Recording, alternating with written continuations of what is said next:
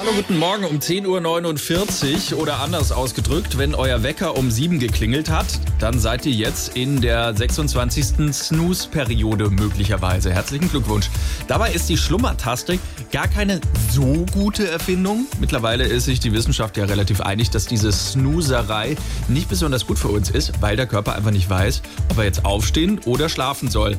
Aber ist es so schlimm, dass wir mittlerweile sogar Selbsthilfegruppen dafür brauchen? Hm? Ich bin hier in der ersten Selbsthilfegruppe für Snooze-Süchtige. Ein langjähriges Mitglied ist Martin.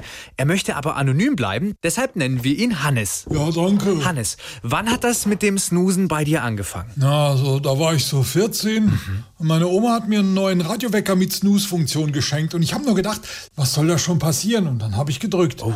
Am Anfang nur ein, zwei Mal und dann aber immer mehr. Ich habe dann auch meinen Job als Bäcker verloren, weil ich immer erst abends gekommen bin. Jürgen ist auch ein ehemaliger Snooze-Abhängiger. Ja. Du leidest heute noch unter deiner Abhängigkeit. Bei mir äußert sich das so, dass ich immer schlechte Snooze-Wortspiele machen muss. Also ich bin quasi ein Snooze-Kater.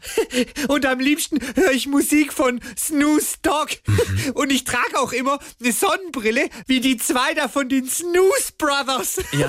Aber ich schaue auch gerne Snoozy und Strolch und esse Snooze Schokolade. Danke, Jürgen. Ich denke, wir haben es verstanden.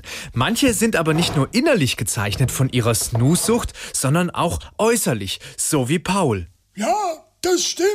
Die Drückerei hat mich echt verändert. Man altert auch viel schneller. Wie alt bist du denn, Paul? Äh, 17. Und mit diesen Eindrücken zurück ins Funkhaus.